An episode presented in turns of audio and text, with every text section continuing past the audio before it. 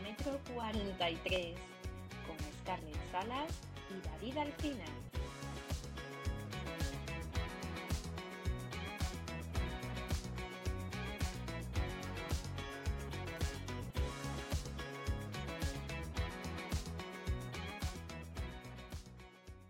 Hola David, ¿qué tal estás? Hola, ¿cómo estás, Scarlett? Pues muy bien, aquí estamos. Cuéntame, ¿cómo vamos? Eh, vamos, vamos bien. Eh, yo creo que los dos estamos. Lo bueno es que compartimos eh, por primera vez desde el año pasado, desde la maratón de Londres y maratón de Madrid, casi una fecha, ¿no? tú vas a correr Sevilla ya y yo voy a correr Tokio, así que estamos más o menos igual. Em, yo creo que las sensaciones son un poco similares las que tenemos, ¿no? Sí, eh, bueno, habíamos estado hablando, también es bueno que los oyentes lo sepan, pero este fin de semana los entrenamientos no han ido por el mejor, por el mejor camino para los dos, hemos coincidido, ¿verdad?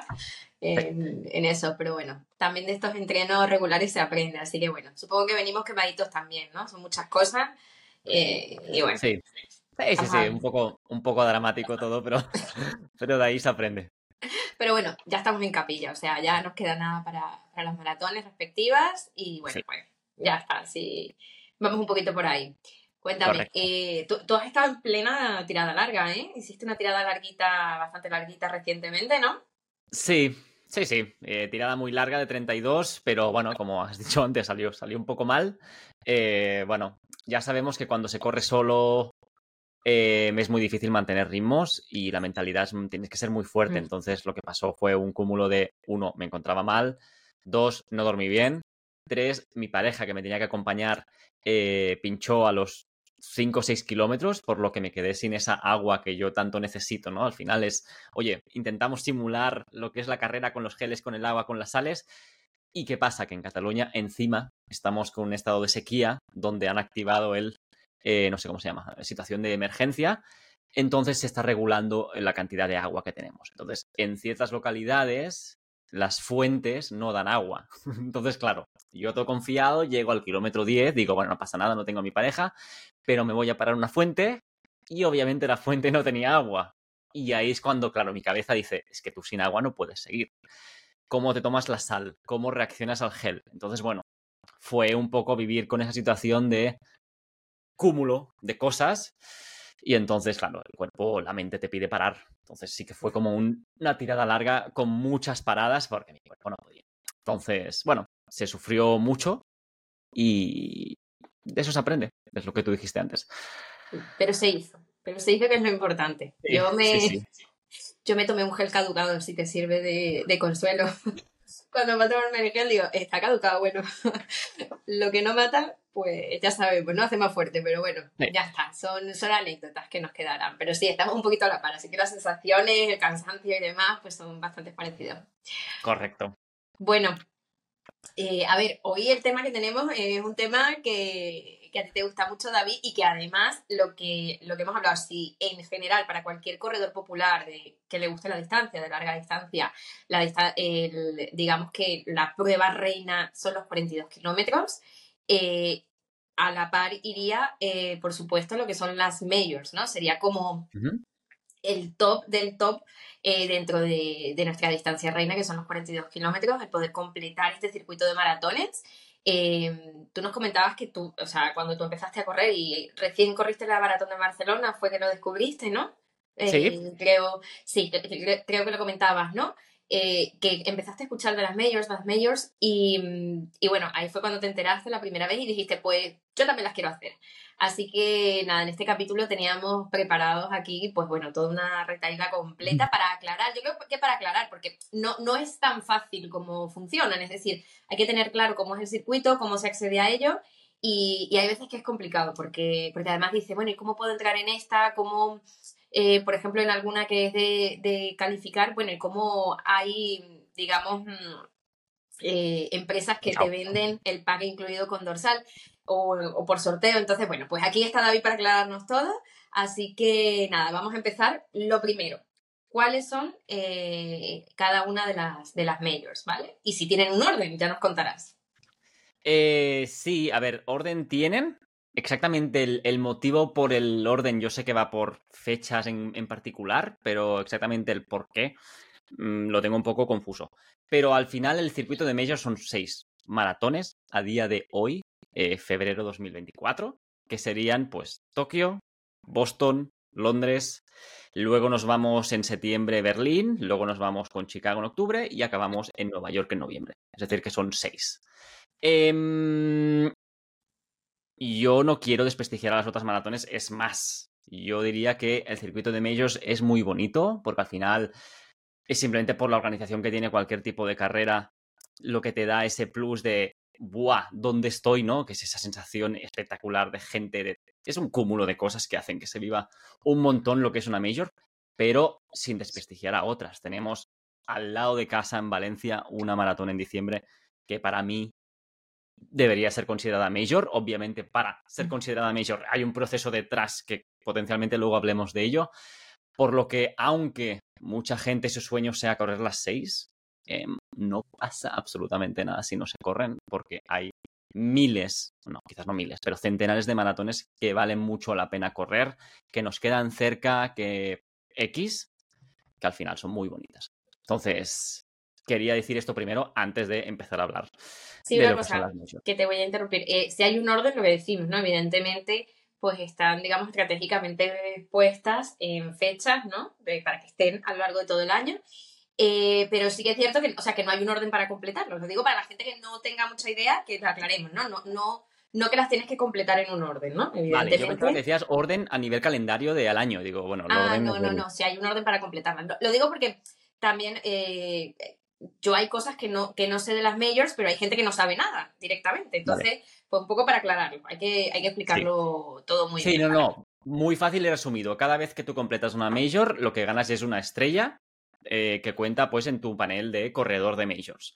Eh, obviamente cuando tú cumples las seis majors, con que obtienes las seis estrellas, obtienes el gran, digamos, em, no sé, el gran momento de que te pueden reconocer como eh, completador, completador, ¿no?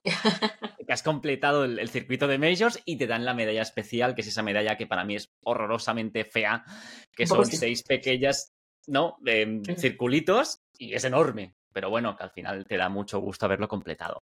Fea, fea, pero ya me imagino a David con su medalla, que no se la va a quitar cuando la tenga.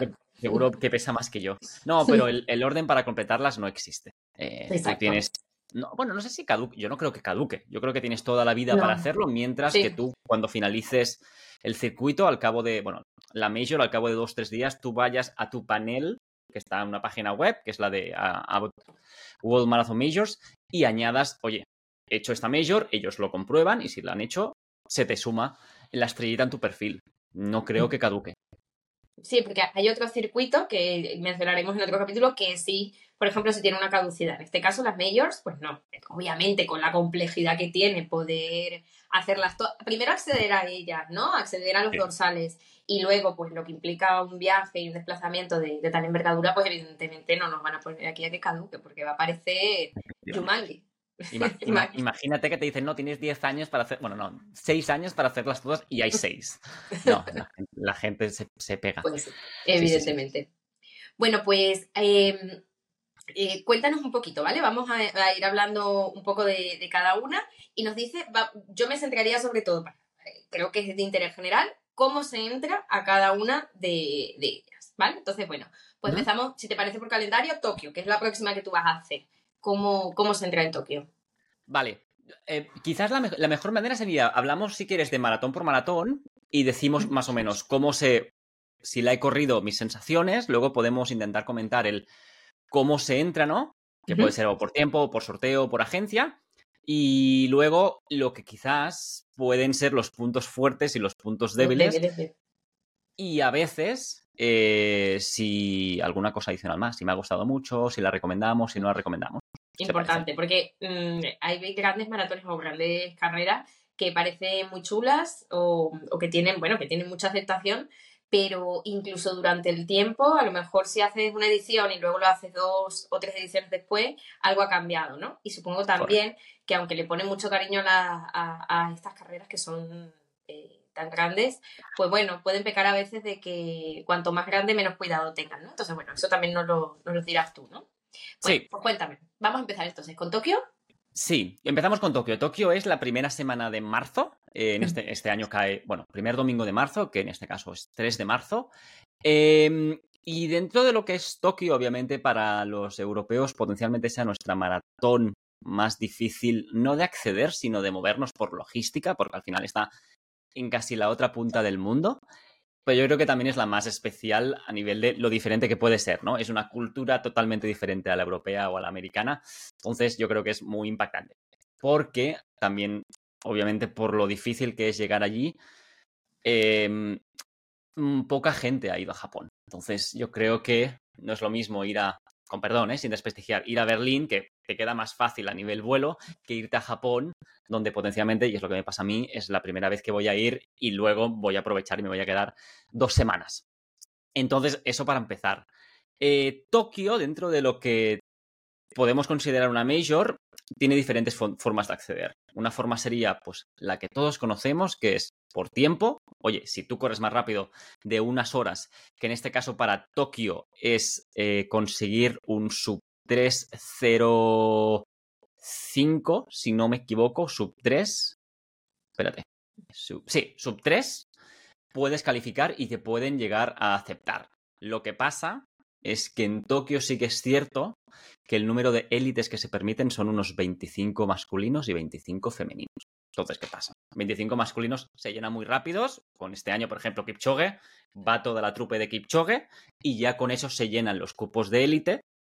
Por lo que una vez se acaban los cupos de élite, ya se empiezan a llenar los cupos de eh, por tiempo. Y ahí, como en Boston, hacen un corte y obviamente te puedes llegar a quedar fuera porque hay mucha gente que se apunta.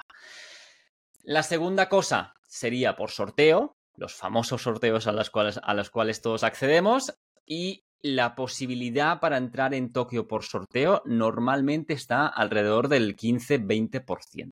No es una posibilidad muy alta, pero comparada con Londres o comparada con Nueva York es una posibilidad un poco más alta de lo normal. Obviamente cuesta, pero no puedes decir que quizás a la cuarta vez o a la quinta lo puedas llegar a conseguir. Y luego tenemos algo que desde aquí, y no sé qué opinas tú, y aquí sí que te voy a dar un poco la palabra a ti, el tema de acceder por agencia. Em, déjame, déjame decir una cosa. Ahí. Puedes acceder por agencia de viajes, ¿no? Que es un tour operador especializado que lo que te da es, te ofrece el vuelo y te ofrece el hotel como un pack y a cambio de que tú lo hagas con ellos, también te dará el dorsal, ¿no? Porque tienen pues dorsales asignados a las maratones y a cambio de que tú lo hagas todo con ellos, donde obviamente ellos van a inflar el precio, em, tú consigues el dorsal. La otra, que es más o menos paralela a lo que son tour operadores, es el tema de la charity. Charity es, oye, tú pagas un cierto valor a una ONG y esta ONG, si te acepta, te da directamente el dorsal, ¿no? Obviamente en tu operador es pagar, tienes el dorsal. ONG es, oye, estoy dispuesto a pagar X y ellos decidirán si te dan el dorsal o no. Normalmente las posibilidades son más altas cuanto tú más estés dispuesto a pagar. Entonces, yo aquí sí que te quería preguntar, porque una cosa que yo descubrí, y es lo que has comentado antes, yo después de Barcelona en 2016 viajé a Nueva York por tour operador y yo viví lo que es ir por tour operador, lo que tienes que pagar y al final el tipo de viaje que es, ¿no? Y yo desde ese momento dije, no quiero volver más con tu operador porque no creo que al final se está beneficiando un particular. Entonces, mi pregunta a ti es, ¿qué harías? ¿Tú estarías dispuesta, por ejemplo, si llevas tres años intentando entrar por tu operador, a intentar entrar por sorteo y no te toca? ¿Tú pagarías un tour operador o intentarías ir por sorteo, ir por marca, ir por charity? Eh, no creo que pague un tour operador, lo tengo clarísimo. No solamente por el tema del circuito, sino que, que para lo que te cuesta un tour operador seguramente puedes hacerte dos maratones en dos sitios distintos que te apetezcan, incluso fuera del circuito. O sea, te quiero decir, em, bueno, pues para al final el correr, ¿no? Y, y este tipo de maratones eh, es la experiencia, ¿no? Tú tienes la experiencia, pues como has comentado, ¿no? Que por ejemplo has corrido en Chicago y en Nueva York y me has dicho, bueno, Chicago Nueva York es otra cosa, ¿no? Entonces, al final te quedas con lo bonito de la experiencia, ¿no? Incluso más allá del circuito. Yo, te lo digo, o sea, no, no voy a decir de esta bueno me veré, pero no creo que lo haga. O sea, prefiero ir a la maratón de Miami, por ejemplo, y vivir la experiencia, pasarlo bien, que, que a lo mejor ir por, eh, por tour operador. mi, opinión, ¿eh? Mi opinión. Que respeto también porque al final todo es negocio. O sea, ¿las carreras son un negocio? Pues sí, hijo, pues evidentemente también son un negocio. Entonces, no lo critico desde ese punto de vista, no lo demonizo, pero no participaría de, eso, lo tengo clarísimo. Creo que a veces, por lo menos de manera personal, me gustaría guardar la esencia de otra manera. Correcto, correcto. 100% de acuerdo contigo. Sí, sí, sí, sí. Entonces, eh, a nivel Tokio, estas serían las maneras para entrar, pero eh, desde el año 2023 hay una nueva forma para todos aquellos corredores que tengan tres estrellas, es decir, que hayan completado tres maratones. Mm. Como Tokio es difícil entrar a nivel sorteo, los cupos, porque creo que son 35.000 corredores, es una maratón entre comillas pequeña, em, lo que hace World Marathon Majors es para todos aquellos que tengan tres estrellas, abre un sorteo adicional mediante su página web. Entonces tú aplicas, son pocos dorsales, pero sí que tendrías ese nuevo sorteo que quizás te permita ese plus, correcto.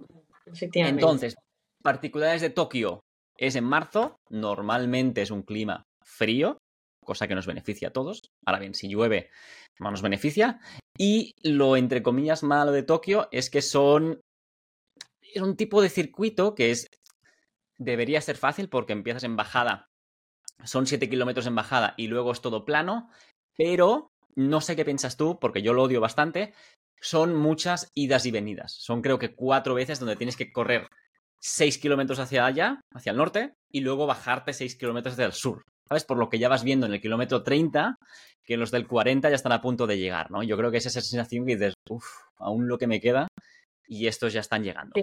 Esa, bueno, las típicas carreras en las cuales hay una parte del circuito en el que se cruzan efectivamente de idas y venidas eh, bonito no es. Eh, tenemos la experiencia de Lisboa, que es que es prácticamente el 70% del recorrido es así. Eh, una avenida enorme, tal cual, y la verdad es que sí. Lo que pasa es que encima es ida y venida, ¿no? Sí. Varias. Pues bueno, no lo sé. Ya nos contará la experiencia a ver qué tal, qué tal se va moviendo eso, ¿no? Pero bueno. Correcto. Varias, varias. Em, si luego ya pasamos ¿Tenemos alguna pregunta adicional de Tokio? ¿Algo que creas que deba comentar? Hombre, yo lo que quiero es que luego nos cuentes tu experiencia, porque claro, es una a la que estás a punto de ir y estamos aquí hablando un poco, pues incluso del circuito, pero tienes que vivirla y, contarnos en detalle porque, porque creo que, o sea, no, no es lo mismo que, luego cuando, cuando nos cuentes pues, de las siguientes las que tienes experiencia, ¿no? Claro, yo creo que lo bueno es que ahora en este episodio vamos a comentar las dos que yo no he ido ahora al empezar, porque ahora lo que viene es Boston y luego ya vamos a las que ya he hecho, ya te puedo decir todo lo que es el, la experiencia. Bueno, cuéntanos. saltando, pues nos vamos a, Boston. Yo creo que cuando hablamos de maratón hablamos de, hablamos de Boston, siempre, ¿no? Eh, es como la joya de la corona del circuito de Majors. Y luego creo que tiene sentido preguntar a la audiencia qué piensan de Boston, porque es, es una situación un poco particular. En Boston es la única maratón que no hay sorteo que no haya sorteo significa que tienes opciones de acceso por tiempo, que tengamos que ser claros. Dentro de la complejidad que es entrar, es la más fácil, porque el tiempo de corte es sub tres horas, ¿vale? O sea, dentro de que tienes que correr por debajo de tres horas, es la más fácil si la comparamos con Nueva York, que son dos horas y media. O. No, creo que también. Antes lo he dicho mal. Creo que Tokio también eran dos horas 45 dos horas, o dos horas 30 es muy complejo las otras comparada con Boston, por eso no te, no, te quita que tengas que hacer un sub 3, que por ejemplo yo no lo he hecho nunca. Em, y luego tienes las de antes, ¿no? Por agencia de viajes, que es pagar a, un, a una empresa privada, o por charity, lo que la situación del charity es mucho más compleja porque hay cinco ONGs por allá y hay muy pocos dorsales. Entonces, la opción para entrar en Boston normalmente es por tiempo. Punto final. No, hay, no hay nada más. Al final un pelín más justo, ¿no? Quizás. Claro, y aquí se, abre, aquí, se, abre la gran pregunta, ¿no? Es, decir, si realmente correr una maratón, el hecho es como de, oye, una superación ¿no? personal de quiero correr 42 kilómetros, ¿por qué una maratón como Boston la hace, entre comillas, para el como elitista? Y ahí, viene la gran la gran duda, ¿no? Oye, eh, ¿debería una maratón no permitir acceder a un sorteo y solo ofrecer la opción a aquellos o que paguen por agencia, es decir, mucho dinero, o que tengan un tiempo de cortes inferior a X? Y aquí es la gran pregunta. ¿Qué piensas tú? Sí, yo creo que al final lo, lo convierte un poco más en elitista y vuelvo otra vez al inicio de... Em, oye, perdemos un pelín la esencia, ¿sabes? Eh, también entiendo que es muchísima gente la que, la que quiere entrar, entiendo que es muchísima gente la que quiere acceder y demás, pero sí que es cierto que al final, oye, perdemos un poquito la esencia, que, que más da que sea que mm, hagas 2.55 a que hagas 3.10. O sea, no veo como que si... Eh, ¿Por qué no puedo acceder, no? Yo creo, y aquí podríamos abrir el, el melón, de que mm, Oye, me parece muy buena idea que una vez que entres en el circuito, como sea, ¿vale? Que ya estés dentro del circuito, tengas más posibilidades de seguirlo.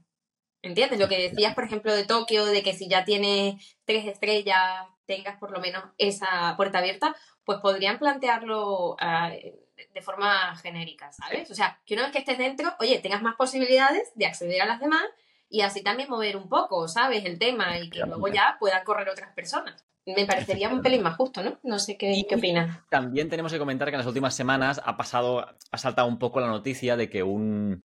No sé si era un, Instagramer de estos famosos o alguien que tiene mucha repercusión, comentó de que él aplicó por tiempo, el tiempo de corte, al haber tanta gente, le, echó fuera, es decir, que había hecho el tiempo, el qualifier, pero no, no pudo entrar. Y luego, hace cosa de una semana y media, salieron de que la maratón de Boston ha dado como 15.000 dorsales a sus patrocinadores. Que puede ser Adidas, que puede ser la Asociación de Corredores de X. Entonces, claro, es un, oye, yo me he currado durante un año un entrenamiento para llegar a la marca y ahora tú estás dando dorsales gratis a todos aquellos patrocinadores para gente que quizás pues no ha hecho nada, ¿no? Es, oye, mira, trabajo aquí y justamente porque trabajo en Bank of America, que no me acuerdo quién es el patrocinador ahora mismo, eh, pues puedo entrar. Mm. Mm, me parece demasiado elitista y demasiado... Y bueno, creo que dentro de lo bonita que es Boston, para mí la contraparte es justamente este, este hecho. Bueno, pero la corremos, estamos seguros que sí. Es, la, idea es acabar el circuito el año que viene, sí.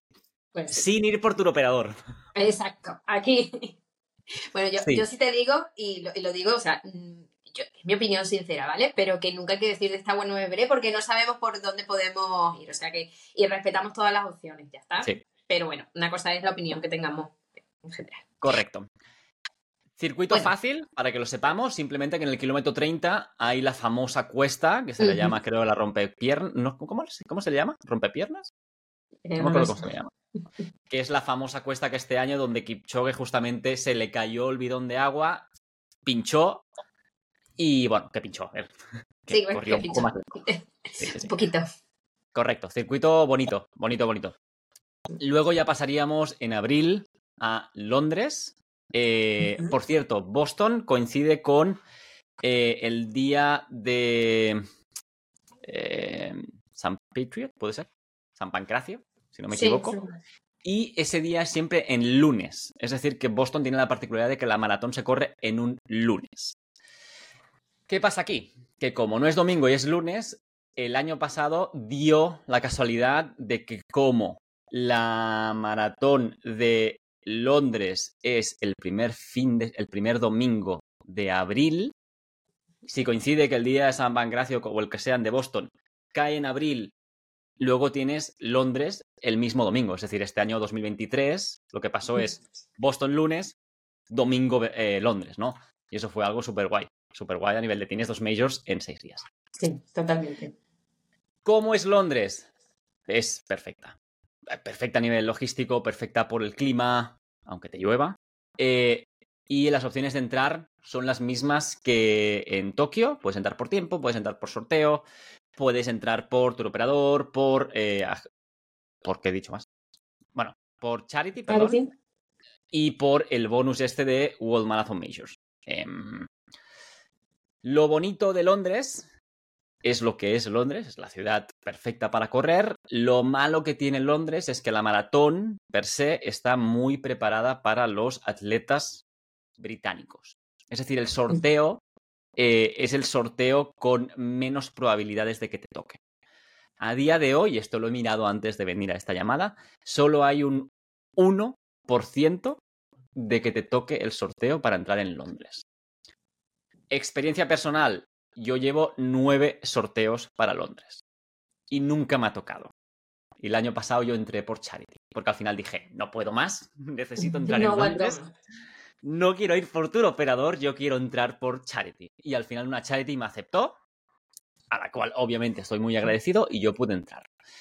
Lo que pasa en el sorteo es que se preferencia mucho al atleta británico y se le da una cantidad de dorsales extremadamente alta comparado con los dorsales internacionales.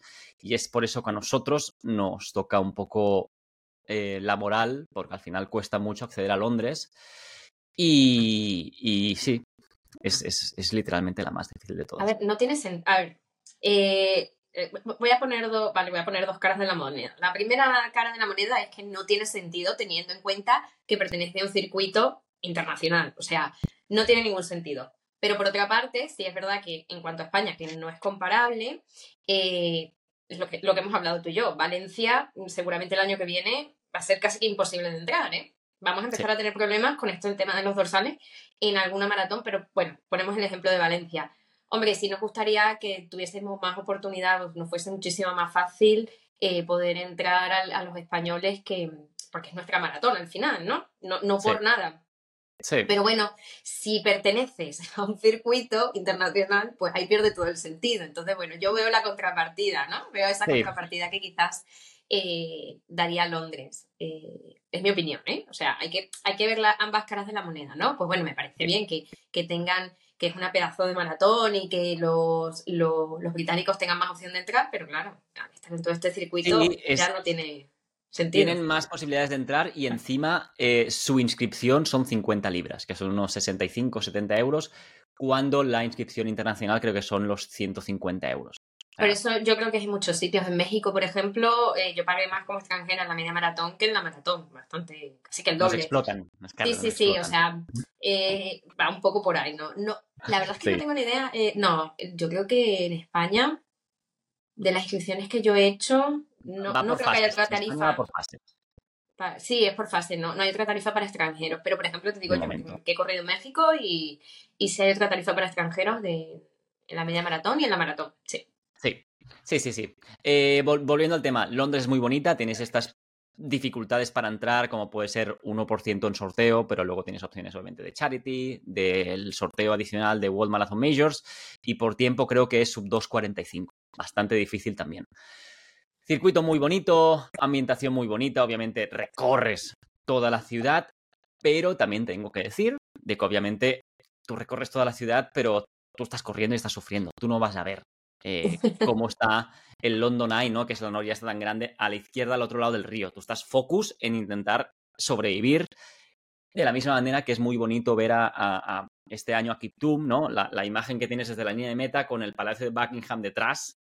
Pues que tú justamente vas en la dirección opuesta. Tú no ves el Palacio de Buckingham, lo tienes a la izquierda, está allí, pero obviamente está hecho mucho para el espectador internacional ¿no? y, nacional, de, queda la imagen bonita de lo que es Londres para promocionar la ciudad, pero como, como corredor no la foto, Y la foto, y la foto. Bueno, yo no lo pongo como una parte negativa, y las fotos. No, queda bien, queda bien.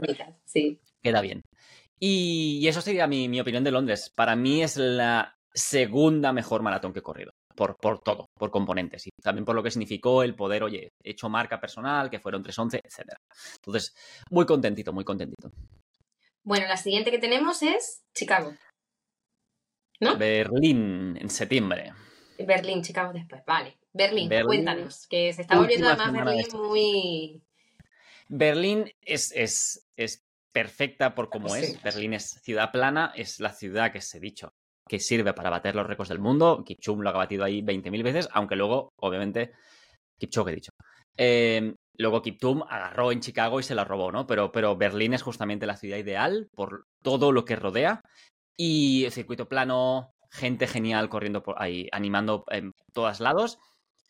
Lo bueno de Berlín para nosotros es que está muy próxima. Lo bueno de Berlín es que la participación no es tan elevada, creo que está sobre los 150 euros también, si no me confundo. Por favor que me corrijan, porque yo acudí em, justamente el año después de pandemia y quizás ha cambiado un poco más. Y tenemos sorteos, que el sorteo de Berlín también es un poco complicado. El sorteo de Berlín, si no me confundo, está entre un 10-15% de posibilidades de que te toque. Y es más, este año estos 10-15% ha bajado creo que a un 2% porque este año es el 50 aniversario de la maratón de Berlín y todo el mundo quería estar en la maratón de Berlín este año. Entonces, bueno, complicado. Eh, luego tienes Charity y ya, listo. Lo bonito es lo que he comentado y para mí es... Sí, me divertí mucho en Berlín. Obviamente yo iba con otro rollo que era, oye, vuelvo a estar eh, corriendo, voy a darlo todo, ¿no? Voy a vivir una experiencia única y, y la disfruté mucho. Lo malo de Berlín, para todos aquellos que este año felicidades, os haya tocado, es que es en septiembre, final de septiembre, y eso os implicará correr y entrenar en verano. Efectivamente. Em, el quid de la cuestión. El quid de la cuestión, sí. Cuidado. ¿Qué piensas tú de verano, Scarlett? Eh, yo, a mí es que no me gusta. O sea, yo nada más que plantearme prepararme una maratón para, para septiembre. Es que ni una media maratón, ¿eh? Ni una media maratón para septiembre, de verdad. Em, a ver, que la puedes hacer, pero te quiero decir, tener un entrenamiento específico uno, dos meses, tres, cuatro meses antes, eh, yo lo veo inviable. Yo por la zona en la que vivo es invivible, o sea, es mm, un calor todo el, verano, o sea, da igual que salgas a las 6 de la mañana, con lo cual hacer un entrenamiento específico así, a mí se me antoja bastante duro. Em, supongo que a lo mejor al final pues me encontraré, no, no sé si con Berlín o con lo que sea, que sea un poco para enfrentarlo en, en, septiembre, pero no me gusta. No, soy de la opinión que no. Es muy dura. Para mí sí que el hmm. entrenamiento para Berlín fue uno de los más duros porque es lo que tú dices. Dependiendo de la zona en la que vivas, los que vivimos en España, la zona sur es muy complicada, pero también la zona del Mediterráneo. Yo tenía que salir a las cinco y media de la mañana, eh, porque es que es la única momento del día en el que hace un poco menos de calor. Al final es, cuando, antes de que el sol salga, como, como en la noche ha bajado la temperatura, tú tienes la condición ideal para correr, pero es que la condición ideal, para que más o menos lo sepáis, el cuerpo humano debe correr entre unos, un rango de 11 a 15 grados. 15 grados para mí ya es caliente. Sí, hablamos, de que en verano, no, no sé, en, en, Extremadura, pero aquí los más de 20 a las 7 de la mañana los tienes. Sí, sí. Totalmente, totalmente. Y además tú tienes el eh, tema de la humedad, porque yo donde vivo es súper seco. Entonces, bueno, es un calor que, aunque hace bastante calor, eh, sí que es cierto que, bueno, que el que sea seco, eh, no tener esa humedad, que por ejemplo, si sufro en Sevilla, se nota, está mejor, pero es que da igual, es que el asfalto está caliente igual a las 6 de la mañana, porque se ha quedado caliente el día anterior. Entonces, claro. Bueno, pues al final es lo que es lo que decimos, ¿no? Y supongo que es la parte, el única, la única parte negativa de Berlín eh, de cara a nosotros como corredores españoles. Sí, lo bueno es que luego en septiembre allí ya hace una temperatura muy ideal y a nivel de clima es genial. sí, o sea, para correrla no hay problema. El tema es la, preparación específica antes. Claro, pues pros, circuito y clima contra el entrenamiento de antes. Eso es con lo que me quedaría de Berlín. Y saltando a la siguiente, que es la que tú has comentado antes, nos iríamos a Chicago. Chicago ya es en octubre. Eh, Chicago, lo bueno que tiene, para todos aquellos que no lo sepan, es que el índice de que te toque el sorteo es el más alto de todas. Un 50% de posibilidades de que te toque Chicago por sorteo. Mi caso personal, primera vez que me apunté a Chicago, primera vez que me, que me tocó Chicago, de una. Em, también Chicago la recuerdo con mucho cariño porque me permitió atrasar el dorsal un año, la entrada a la, participación, porque justamente fue cuando me operaron y me dijeron, oye, te operan, no te preocupes, te la atrasamos al año siguiente. Y el año siguiente, 2019, fue cuando la corrí. Entonces, aparte de eso, Chicago, índice alto de sorteo, a nivel de tiempo es la más fácil también por entrar, sub 305 para todos aquellos menores de, de 30 años. Sí, 30 años, sub 305, por lo que debería poder dejarte entrar. Si tienes más, incluso tienes un tiempo de acorte más alto. Y eh, lo mismo de todo, ¿no? Por agencia también puedes, por Charity también puedes. Y lo bonito de Chicago es el circuito, que también es como Berlín plano, pero obviamente mi opinión personal aquí está muy influida por eh, cómo venía yo de lesión, ¿no? Eh, venía de una lesión muy grave, de una operación, entonces para mí era sobrevivir. Sufrí mucho, eh, quizás a día de hoy si la corriera cambiaría mi opinión, pero para mí ha sido la que menos me ha gustado. Por ambientación, porque también había muchos tramos del circuito que estaban absolutamente vacíos, pero bueno, debido a, supongo que Kiptum ahora batiendo el récord del mundo, entiendo que la opinión de Chicago ha cambiado un poco y la gente va a querer más. No sé, ¿qué piensas tú? Sí, yo me imagino que sí, que querrán, querrán acceder un poquito más. Al final, eh, todo esto lo que hace, hombre, estamos hablando de, maratones, de carreras con muchísimo renombre, que además tienen pues un recorrido, una historia, la, historia de la maratón de, Boston o de Nueva York, o sea, es que es imposible que, que, algún día deje de, haber corredores, ¿no? Que, no agoten los dorsales. Pero sí que es cierto que al final todo esto sirve pues para dinamizar, ¿no? Un poco eh, todo esto. Entonces, eh, bueno, pues el que se batan récords, el que eh, atrae a muchísimos más corredores. Entonces, bueno, pues al final todo, todo es positivo. Yo no lo veo nunca de una forma negativa, incluso el negocio que hay detrás, pues es positivo para todos, ¿no? De alguna manera. que nos pueden fastidiar de manera particular algunas cosas a los corredores, pues vuelvo y te repito, como Valencia. muy bonita Valencia, queremos potenciarla, queremos que sea, pero eh, Tampoco mm, tanto. No, no, claro, es que en dos, tres años no van a poder correrlo. O sea, no van a poder correrlo con esa facilidad. Entonces, bueno, pues tiene su, parte negativa, ¿no? Al final. Entonces, pues hay de todo. Sí. Bueno, pasamos. Em, sí. A la última. A la última. Que yo creo que icónica, ¿no? Esa. ¿Cuál es la última, Scarlett? Nueva York, Nueva York. Sí. Nueva, York. Nueva York. sí. Nueva York es primer fin de semana de noviembre. Em, y, y, bueno, es que no hace falta, es que no hace falta que diga más. Nueva York es Nueva York, es la ciudad por excelencia, no por, por la ciudad de maratón, sino porque estás corriendo por las calles de Nueva York. Em, a nivel de entrada a Nueva York, el sorteo también es bastante difícil, creo que está alrededor de un 10-15%. Em, entonces es complicadillo acceder a Nueva York si no es por charity o por tu operador o por el sorteo de World Marathon Majors. Porque a nivel de tiempo de corte eh, es la más difícil por entrar también, ya que piden un sub dos horas y media. Y yo creo que esto, sí, no, no creo que lo hagamos muchos de los que estamos oyendo este podcast a día de hoy. No sé qué piensas. Yo me, imagino que no, me imagino que no, no, no, creo que nos esté oyendo Kiptum, pero ya te digo, sí. A ver, y al final es lo que dices, ¿no? Eh, porque además te he escuchado muchas veces eh, hablar de tu experiencia, que has corrido dos veces en Nueva York, y lo que dices es que voy a disfrutarla. Yo creo que eso no tiene, no tiene, eso sí, que no tiene precio. O sea, dices, es que voy a disfrutarla porque ya sé que me lo paso pipa.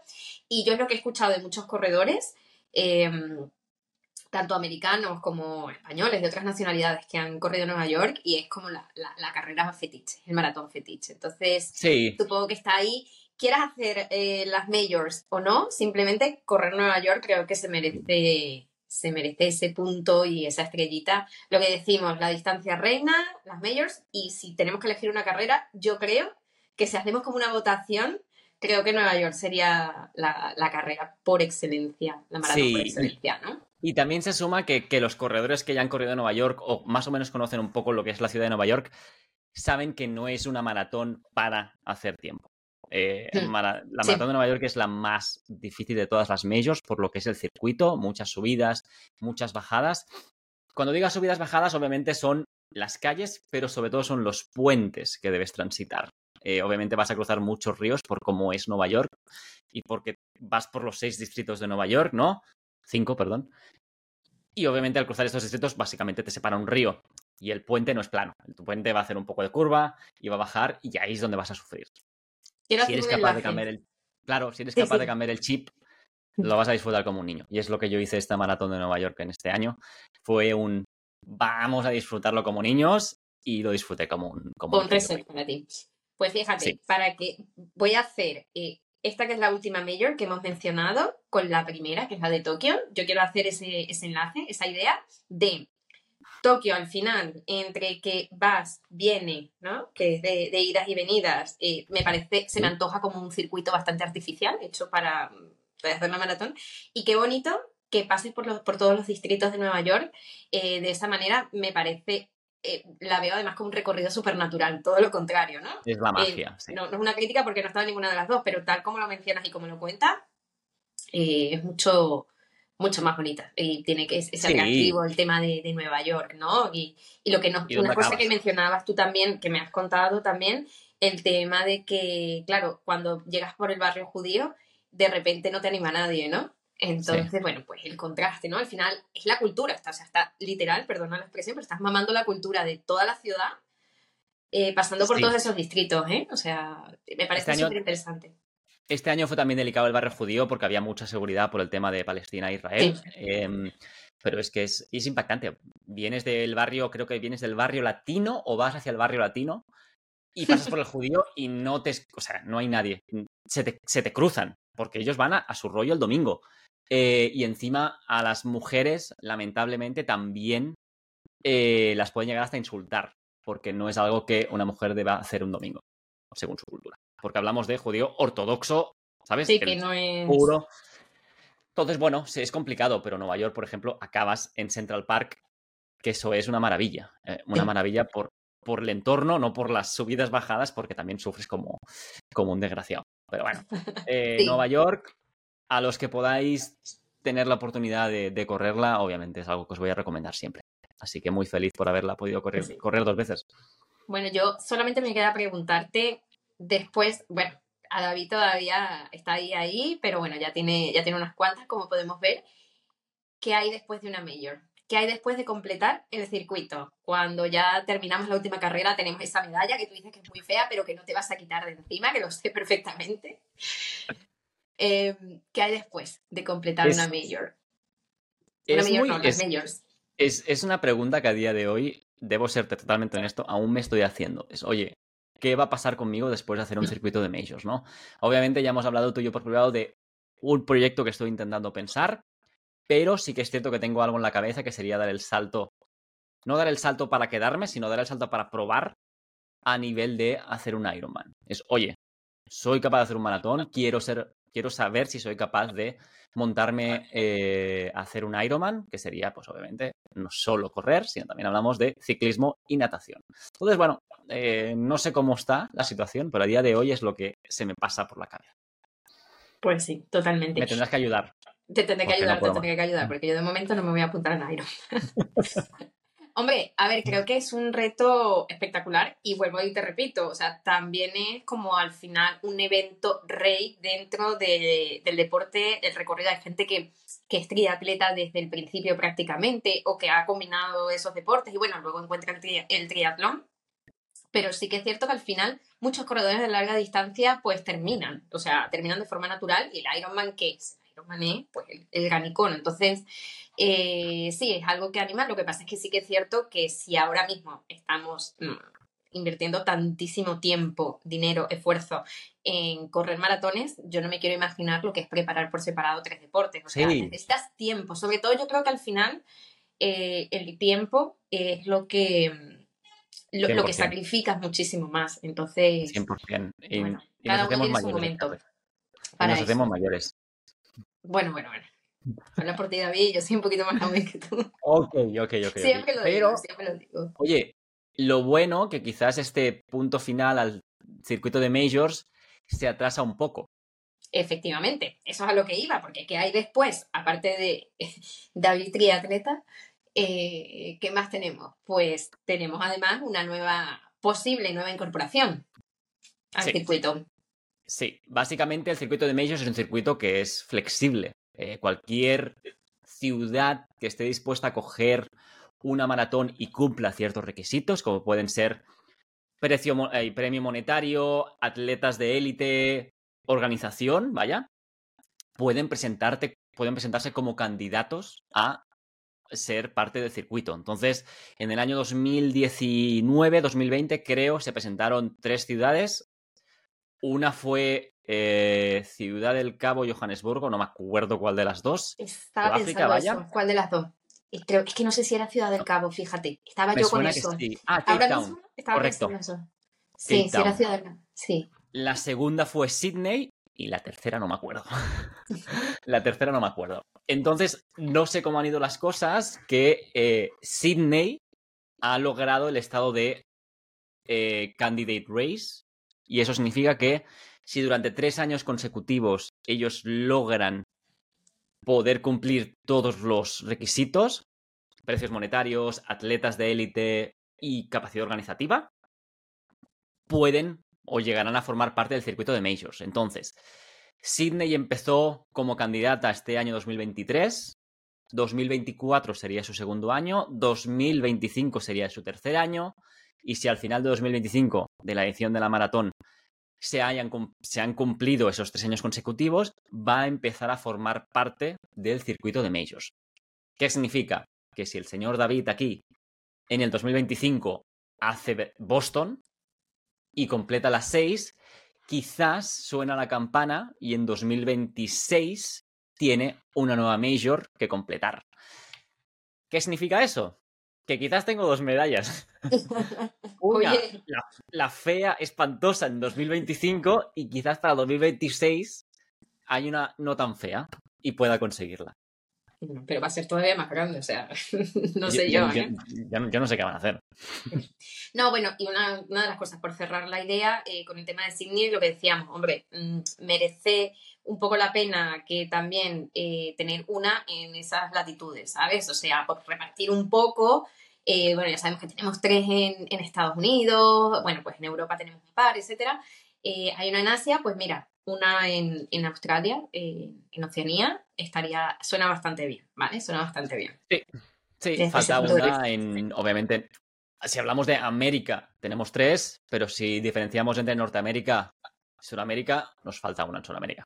Sí, estaría, estaría bien. Ahí, ¿cuál crees tú que sería candidata? No sé si la de Buenos Aires, quizás, ¿no? Que es, que, es, la, es, la, única que me pasa por la cabeza por cómo es, porque al final... A mí también. Lima, es muy bonita, pero, pero la tienes muy alta.